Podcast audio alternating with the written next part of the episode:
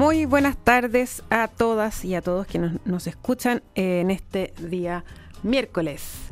Estoy con Arturo Fonten. ¿Qué tal? ¿Cómo estás? Mucho gusto. Mucho gusto, Arturo, como siempre. Y está con nosotros desde Edimburgo Pablo Ortúzar, como todos los miércoles, también aquí en Terapia Chilensis. ¿Cómo estás, Pablo?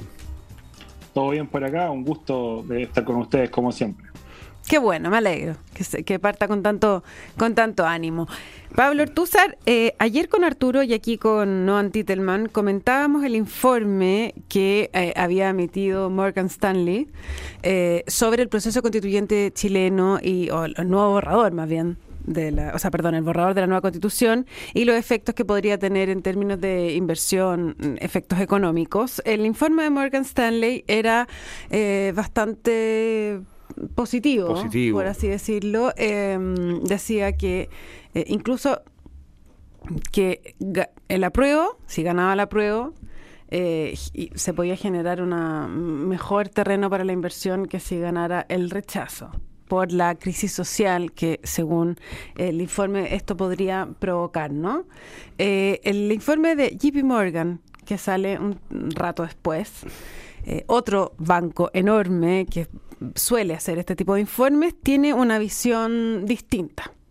¿Cierto, Arturo? Es más negativo, es más negativo, sí. Eh, sostiene que aunque se rechazaron las propuestas más extremas, eh, se ha creado eh, una serie de incertidumbres. Por ejemplo, señala la incertidumbre respecto de las concesiones mineras y qué va a ocurrir ahí, el efecto que va a tener la eliminación del Senado, eh, eh, ellos creen, y así lo afirman, que esto va a generar una estructura institucional más débil para el país. Eh, por ejemplo, consideran que es un riesgo que haya una gran cantidad de leyes que queden sometidas a simple mayoría.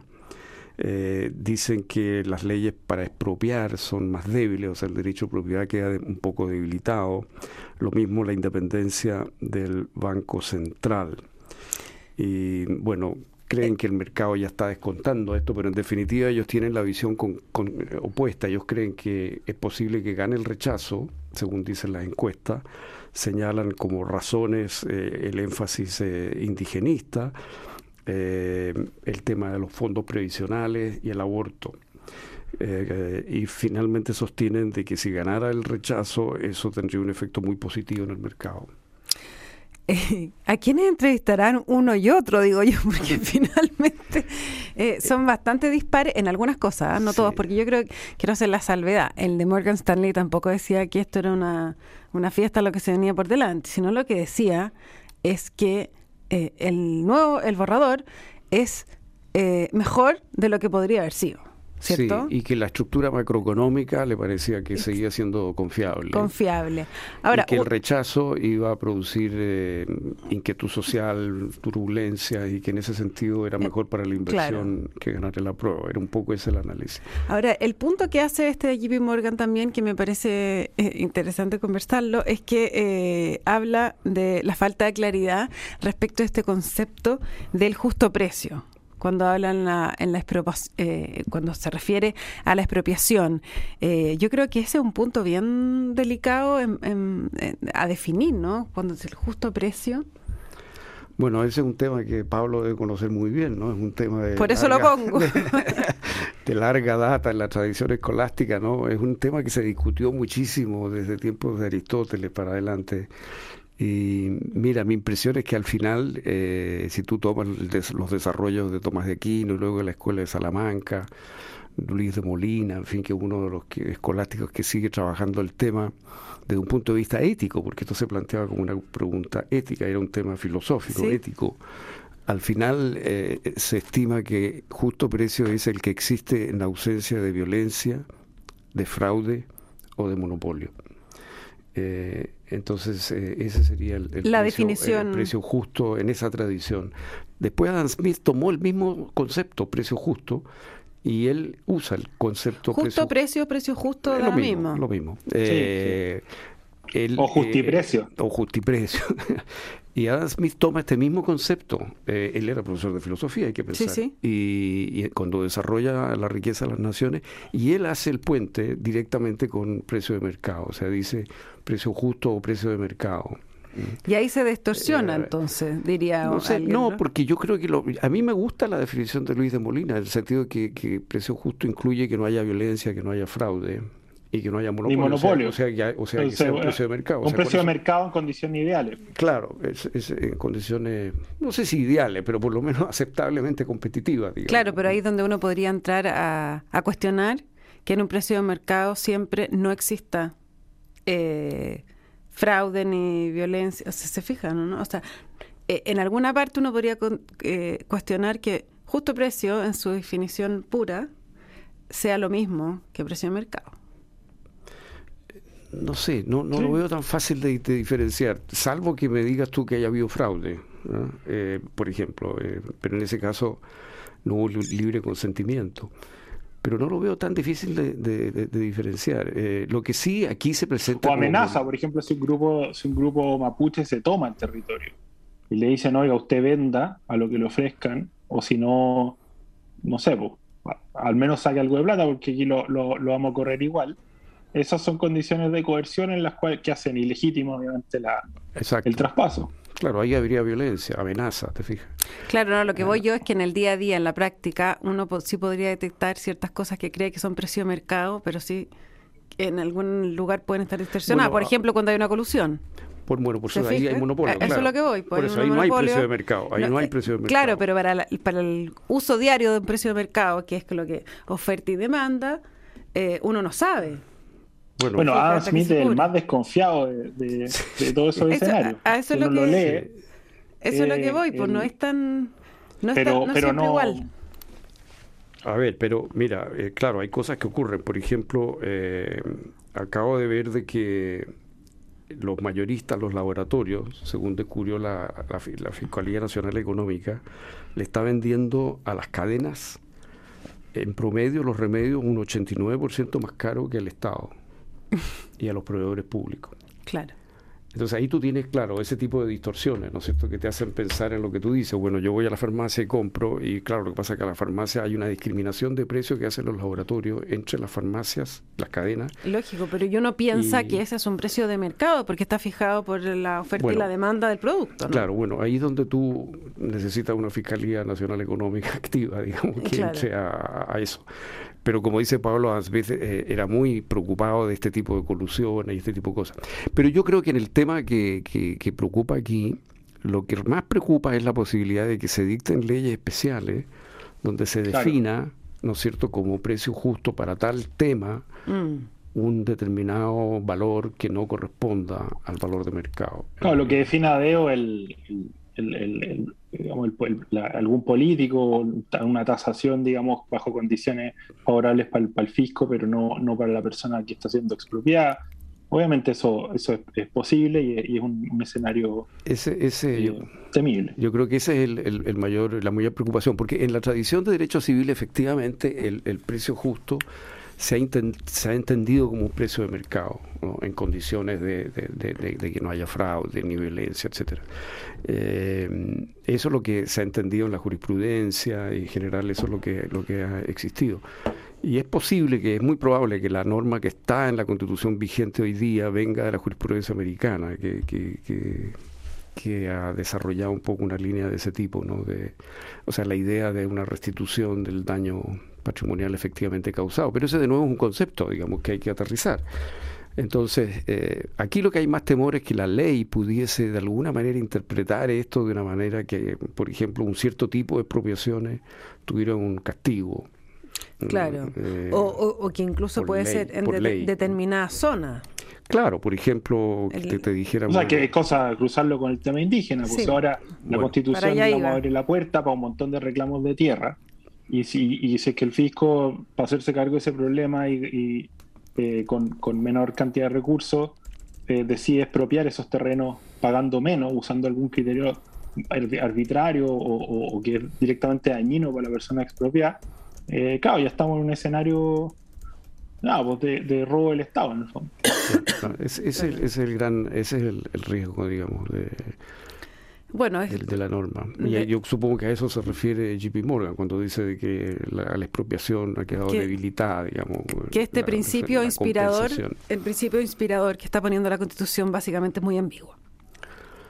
o, deja abiertas puertas a, la, eh, ambigüedad. se combina con otras normas que también están por definir eh, para generar, obviamente, eh, preocupaciones. Porque además lo que se ha visto, y, este es el gran problema, si el objetivo de la convención era en parte tratar de reparar las confianzas públicas en este país. Esa era la idea. o sea, convertir ese 80% de entrada en un 80% de salida, cosa de al menos estar de acuerdo en, digamos, en un set de reglas básicas. Y eso lo destruyeron rápidamente porque trataron ese, ese capital, ¿cierto?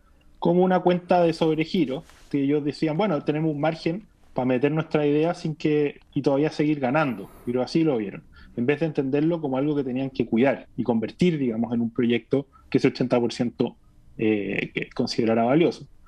Y, y, por lo tanto, la, la, posibilidad de que esta tendencia facciosa y manipulativa, digamos, que, que siga su curso y que nos enfrentemos a, la vuelta de la esquina eh, con, ya una, política cada vez más eh, de, conflicto abierto, eh, nada, pues es un, es un, camino muy esperable. A mí me, llama la atención que piensen que con una constitución aprobada en las actuales circunstancias, con, qué sé yo, con un 52%, que además abre muchos conflictos, el país se va a volver más pacífico. Yo, yo no, Tú no ves eso, no, crees que va a continuar el conflicto? ¿Qué piensas, Gane, gane o, rechazo. Yo estoy con la idea de que yo noto ciertos síntomas de que hay un movimiento más bien de convergencia, de búsqueda de consenso hoy día. Y me doy cuenta que hay un clima de conflicto, pero me da la sensación de que hay menos voluntad de conflicto hoy que lo que había hace un mes. Y, por ejemplo, las decisiones que está tomando el gobierno me parece que van en esa, en esa dirección. Yo creo que Boric, por ejemplo, eh, la, amenaza eh, de que esto fuera una especie de peronismo kirchnerista se ha ido disipando, ¿no? Eh, ahora, pues todo esto puede cambiar, pero hoy en día eso no tendría ningún sustento.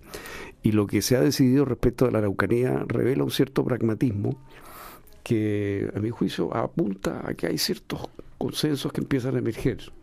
Yo sé que es una solución parche, pero, pero, también esto es porque es un gobierno haciendo agua que lo que quiere abiertamente es que se apruebe cierto el, proyecto constitucional. Entonces, yo creo que en eso están siendo pragmáticos, tratando de, que no se hunda el mm. gobierno antes de, porque además como quedaron casados uno con otro, saben que, la, impopularidad del gobierno afecta directamente a la, impopularidad del proyecto constitucional. Entonces, yo en eso amarra, amarra esta decisión del estado de excepción en la Araucanía con el, el estado político de la convención del, o sea, del proceso constituyente. Yo, yo, creo que si la convención no, no tuviera, el, o sea, si el, si, el, si el rechazo no hubiera ganado el terreno que ha ganado, este, este, gobierno habría sido mucho más radical en sus acciones. Pero no, en el fondo han perdido capital político por todos lados. Bueno, pero eso, eso algo indica, ¿no? ¿Por qué lo han perdido? Porque quiere decir que la población se ha movido. Yo creo que la población, no sé si se ha centrado un poco. Esa es mi sensación. El clima de opinión yo lo noto más centrado que lo que estaba hace, digamos, un mes o... Tú no, me mira con mucho escepticismo aquí la José. No sé, no sé por qué, eh, no, me gustaría que me contara más por qué lo ves así. Porque no... Bueno, yo encuentro que es lo que están mostrando las encuestas. O sea, o sea del momento en que el rechazo ya se empieza a estancar y el apruebo un poquito a repuntar. Eh, bueno, pero lo mismo que dice Pablo, o sea, el, avance del rechazo que hubo, que fue muy fuerte, eh, probablemente ha tenido un efecto moderador en la propia convención y desde luego en el gobierno. la caída de la popularidad del presidente Boric ha sido tan rápida que probablemente esta medida que ha tomado tiene que ver con eso, ¿verdad? Con un esfuerzo por, buscar un, apoyo popular por otro lado, no por el lado de una izquierda radical, sino más bien por porque el tema de los camioneros afecta a la vida común de las personas. Sin eh, Y, es un tema real. Entonces, eh, bueno, una cosa es la teoría, una cosa es la oposición, de, digamos, activa y bastante populista y demagógica que se hizo en su momento. Otra cosa es, bueno, ver que, que, no se agote eh, los productos que están en los supermercados, producto de un paro camionero, digamos. O sea, eh, y, el paro camionero tiene razones bien humanas, explicables, o sea, se están siendo baleados y que se le están quemando los camiones. Ahora, esta, esta, esta medida yo creo que no es la solución de fondo, obviamente. Ahora a mí me, me, indica algo. Me llama la atención eh, igual el, la dificultad con que, con que el gobierno o sea, ha tenido que tomar esta decisión, ¿cierto? Y quizás eh, dejar atrás varias cosas de las que ellos, que ellos mismos pensaban. Se, se ha hablado de voltereta, etcétera, o de abdicación, de mm. incluso eh, ayer, pero ayer la ministra. O sea, han tenido, han tenido que tragarse todo lo que dijeron como oposición. todo, uno por uno, una cucharada de caca tras otra, todas las cosas que dijeron, que consideraban terribles, inhumanas, impensables, antidemocráticas, violadoras de derechos humanos, una por una, todas ellas las ha tenido que este gobierno que actualizar como parte de su propia política. Pero, pero además, bueno, tú lo dices con más énfasis eh, que yo, pero además lo, lo, lo, que me llama la atención es que si ya están en esta parada, eh, lo hacen igual desde un trauma, ¿no? O sea, como, por ejemplo, eh, ayer la ministra Siche decía que no había terrorismo.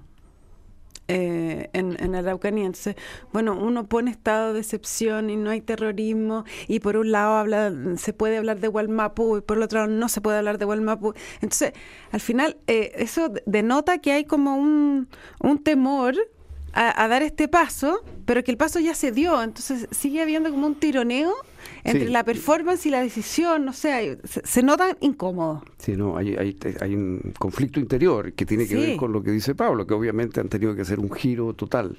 Y no está claro que toda la gente, digamos, que votó por Boric esté de acuerdo con el giro. Y, y lo que es todavía más inquietante es que no sabemos a ver, no sabemos qué va a pasar si se produce un, muerto en la Araucanía, digamos, si se produce un hecho de violencia fuerte. Bueno, lo dijo claramente la ministra Interior, pues no queremos ser el gobierno en donde un militar mate a alguien.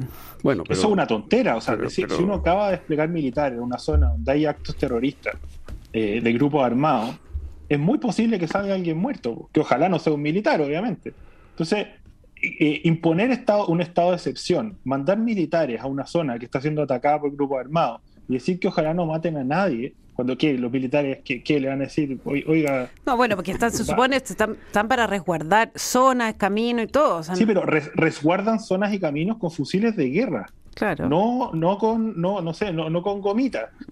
Eh, una, una, y otra vez, claramente tenemos una ministra del Interior que no sirve para nada, ya lo demostró. Yo pensé, de hecho, cuando fue atacada, que había ganado un par de cartas que iba a poder usar para victimizarse y volver, digamos, eh, con más fuerza, de, manera más, táctica, más inteligente, pero claramente una persona que no tiene idea de qué está haciendo en ese cargo. Yo no sé por qué han extendido su sufrimiento estando ahí. Ahora, ahora está, además encima aparece en, las ruedas de prensa como, como tutelada por Camila Vallejo. Entonces es una situación ya hasta indigna. Pero cada vez que, se le suelta la correa a Vallejo, sale y dice una tontera la nuestra ministra del Interior. Eso, eso se tiene que acabar. Obviamente necesitan a otra persona en ese cargo. Porque imagínense ahora, además mandan militares a una zona a exponer su vida, los militares, eh, una zona que está en una, situación de conflicto grave, y ella, por la espalda de ellos, les dice, oye, pero eh, no, como que les tira un escupo. Eso no puede ser. No, tiene ningún sentido. Eso ella no tiene claro en la cabeza el rol que está jugando, cuál es su posición dentro de la situación en la que estamos metidos.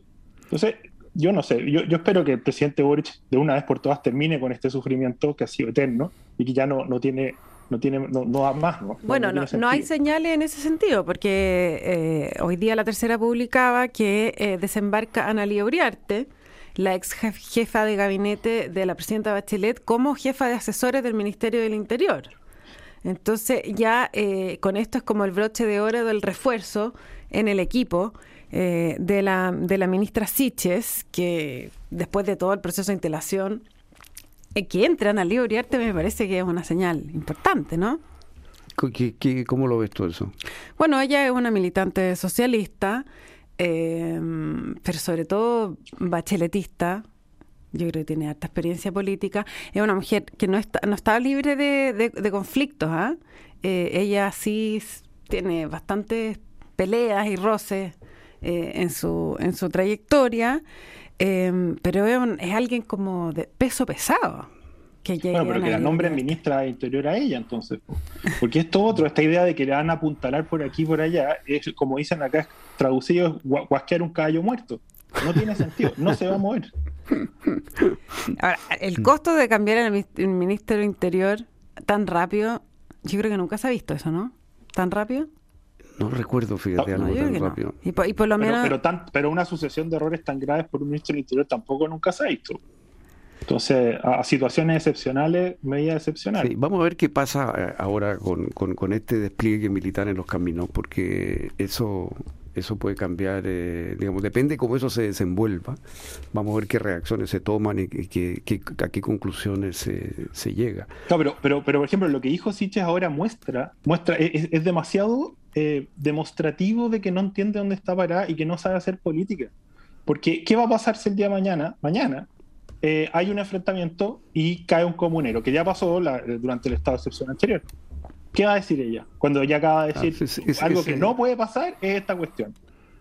Que claro, que potencialmente obvio que puede ocurrir. esa va a ser la hora de la verdad, digamos, en, esta, en este operativo, digamos, ¿no? Eh, porque evidentemente desplazar militares corre, tú corres ese riesgo y obviamente el objetivo es proteger a los camioneros y si hay ataques, efectivamente se pueden producir bajas y puede también producirse ataques a los militares, eh, que es lo que yo creo que es muy posible que ocurra. Entonces, no sé, eh, vamos a ver ahí cómo, cómo reaccionan. Ahora, en paralelo está todo el tema de las tierras, que no sé si tenemos tiempo de entrar en eso, pero, pero a mí me parece que lo, fundamental aquí es avanzar en el tema de las tierras, eso ya como solución más de fondo. Y tenemos yo creo que de una buena vez invertir el dinero necesario en tener un buen catastro para ver qué pasó con las Mercedes, los títulos de Mercedes que fueron vendidos de forma ilegal, de forma mm, con engaño, ¿no? Eh, esas compraventas ilegítimas y restituir eh, la situación que ahí se, se, produjo, digamos. Yo creo que esos abusos tienen que, ser corregidos. Ahí, ahí, eso habría varios flancos. Uno es que, por ejemplo, Temucuicuy ya recuperó todas las tierras reclamadas bajo, esa, bajo ese argumento. Más, y tiene más tierras que, que en ese minuto. Eh, y, el conflicto con ellos no ha, no ha bajado ni un ápice, al revés, ha vuelto cada vez más violento. Entonces, eh, aquí está la política de restitución de tierra, hay que ver si está funcionando para lo que queremos. Porque lo, lo que Chile necesita es paz y orden. Y si en verdad devolver tierra no... no, no sí, pero ¿cómo vas a saber a priori? Es una política inútil. Bueno, habrá casos donde no funcione, como el caso de Temucuicuy, habrá que abordar eso. Pero me parece a mí que lo que no podemos nosotros mantener es esta situación de procedimientos eternos de largo cuando hay un argumento jurídicamente válido. Eh, y, y me dicen que la tramitación puede durar 10 años o más y, el Estado luego no compra en las cantidades necesarias. Yo creo que nosotros tenemos que hacer una inversión en esto fuerte. Yo creo que, no sé cuánto esto cueste, pero yo creo que esto puede costar mil millones de dólares, algo más. Pero por un lado es la compra de tierras para restituir y por el otro lado es acotar hasta, hasta, hasta cuándo atrás no, yo creo que el punto, punto son los títulos de Merced. Que, Eso es lo que se puede acreditar jurídicamente y eso es lo que hay que restituir porque aquí ha habido fraude y eso es la, la, verdad. Hay, que, hay una injusticia que reparar. y ahora las consecuencias políticas de eso tiene que ser velando por los intereses superiores del, Estado chileno. Eso es muy importante también. Y, y, eso se, se, topa con otro tema, que es el problema que tenemos de seguridad alimentaria. O sea, la, Araucanía y el Biobío son la zona, digamos, lo que se llama el granero de Chile. Eh, y en el contexto en que se está metiendo el mundo, necesitamos asegurar eh, la producción de trigo y quizá de algunos, digamos, eh, cosas como canola, raps para, para producir aceite. y eso tiene que ver con, o sea, tiene que ir de la mano, obviamente, con las políticas de restitución de tierra de, ver cómo, cómo mantenemos productivas esas tierras. Bueno, ese, sí, ese es un gran tema, o sea, cómo evitar de que la forma de administración de las tierras recuperadas sea muy ineficiente y no produzca nada, digamos, ¿no? Ese es un gran tema. O produzca cosas que no son Claro, que, que, que, se produzca una especie como de, sistema arcaico mm. que, no se incorpore a la economía moderna. La gran oportunidad sería que se incorporara a la economía moderna, pero este conflicto de propietarios tiene que resolverse. Y yo te digo, no sé cuánta plata es, pero, pero deben ser unos mil millones de dólares, probablemente un poco más. Y el Estado hasta ahora no ha dado señales de estar dispuesto a hacer ese esfuerzo. Pablo Ortúzar, Arturo Fonten, muchísimas gracias por esta conversación en este miércoles de Terapia Chilensis. Les cuento a ustedes que el IVAP promueve la independencia de las personas mayores con servicios a domicilio de compañía y apoyo que incluyen actividad física y cognitiva. Visita www.livap.com Y por supuesto, quédense en Duna porque a continuación viene información privilegiada al cierre y luego sintonía crónica epitafios junto a Bárbara Espejo y Rodrigo Santa María. Pablo, Arturo, muchísimas gracias de nuevo, que estén muy bien y a todos ustedes nos los espero mañana aquí en Terapia Chilensis a las 8 de la noche. Muy buenas noches, estén bien. Chao. Nos vemos.